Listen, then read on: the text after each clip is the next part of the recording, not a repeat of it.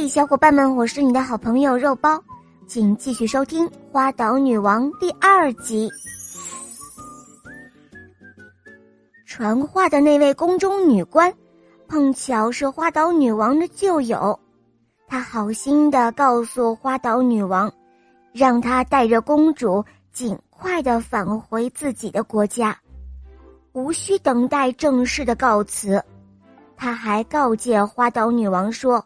回到花岛国之后的六个月里，不要离开宫廷半步，否则肯定会遭遇不测的。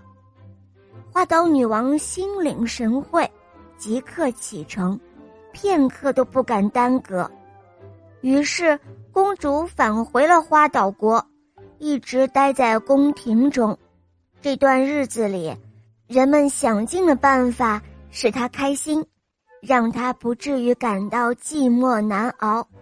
眼看着六个月就要过去了，在最后的一天，王宫正好要举行一个盛大的舞会。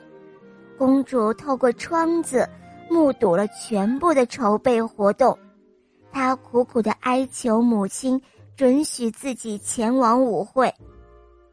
花岛女王认为。现在危险应该已经过去了，所以他不仅同意了公主的要求，还答应亲自带她前往。看到广受拥戴的公主恢复了自由，宫廷上下都欢欣鼓舞，大家都兴高采烈的参加舞会。公主重新呼吸到了新鲜的空气，她欣喜万分。